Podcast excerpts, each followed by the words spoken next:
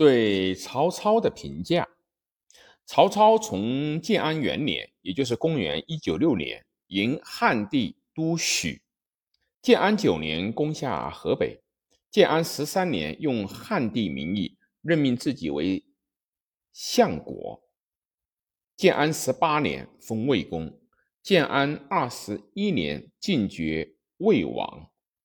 在名义上，相国。魏王固然要比汉帝要矮一级，在实际的权力方面，汉帝只是曹操手里的一个傀儡，国家大权、刑罚庆赏，实际都掌握在曹操的手里面。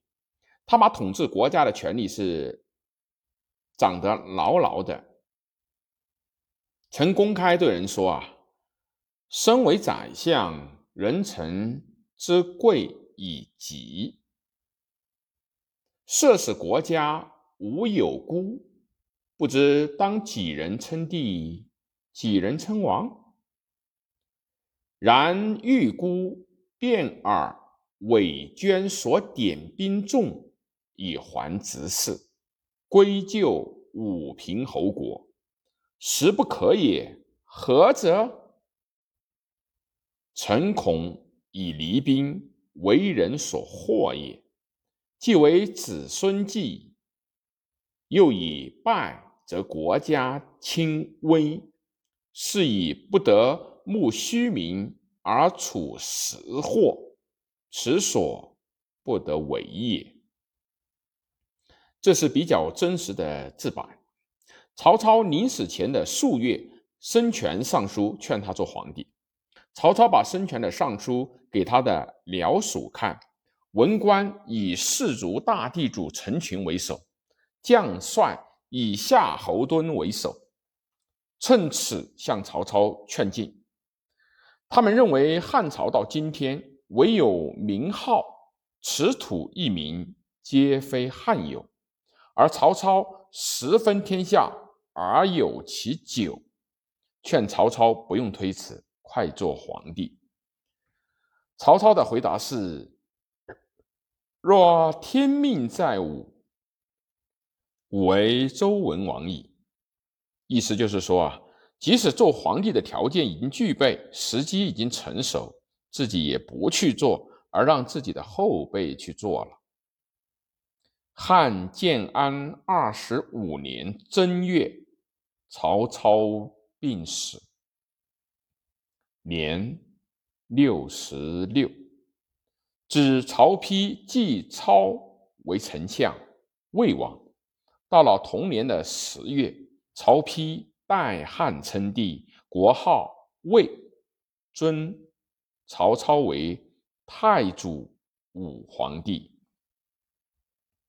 据《世说新语·荣子篇》注引《魏氏春秋》，曹操。姿貌短小而神明英发，可见曹操的个子不是很高大，却很有精神。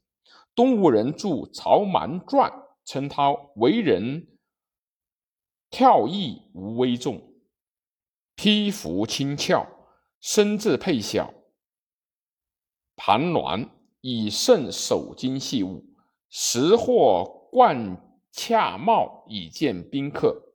每与人谈论，戏弄言颂，竟无所引，即欢悦大笑，自以头没悲暗中。善尧皆污玷污今者。尽管东吴人的著作有意要贬低曹操，但也可以看出曹操平时不。大讲究仪容，动作比较随便，不矫揉做作。曹操从小就养成了读书的好习惯，平日里面手不舍书，昼讲昼则讲五策，夜则诗经传传。他的乐府诗豪迈悲凉，我们在文章里面还能够谈到。曹操的草书也写得非常好，他还喜欢打猎。据说他曾经在南皮设雉鸡，一天之内射到六十三支之多。曹操提倡节俭，他的后宫衣不锦绣，帷帐屏风坏则补纳，因如取温，无有原事。由于曹操以身作则，建安时期社会上形成了一种简朴的风气。东汉末年的一股奢侈歪风，到曹操执政的年代，基本上扭转了过来。葛洪在《抱朴子外篇·神局》里面讲到，东汉的临县之士，群奸秉权，台阁私选用于上，州郡亲贡举于下。夫选用施于上。则木守非其人矣，共举轻于下，则秀孝不得贤矣。故时人语曰：“举秀才不知书，举孝廉复别居。寒素清白浊如梨，高第良将怯如鸡。于是玄绝而卖之。”游猎士也，真金者买之，由士人也。其货多者，其官贵；其财少者，其职卑。东汉王朝就在这样的腐败情况下，发生了农民大起义而土崩瓦解。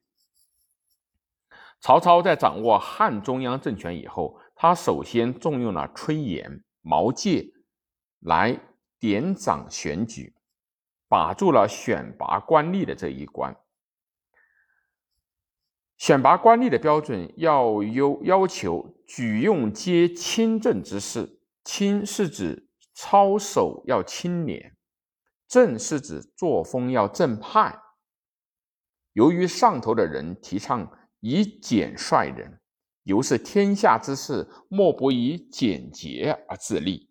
虽贵宠之臣，于福不敢过度，一时形成了一种朴素的风气。官吏毁家省亲，往往垢面雷衣，独乘财车。曹府大吏或自拨胡饷以入官室，倘使官吏有着新衣，乘。好车者，舆论就会说他不清廉；官吏如果经常穿敝旧的衣服，舆论就会说他廉洁。这固然偏重于注重形式，但是承东汉末年奢侈易上之后，一反过去的积习，对曹操当时统治权的巩固还是起了积极的作用的。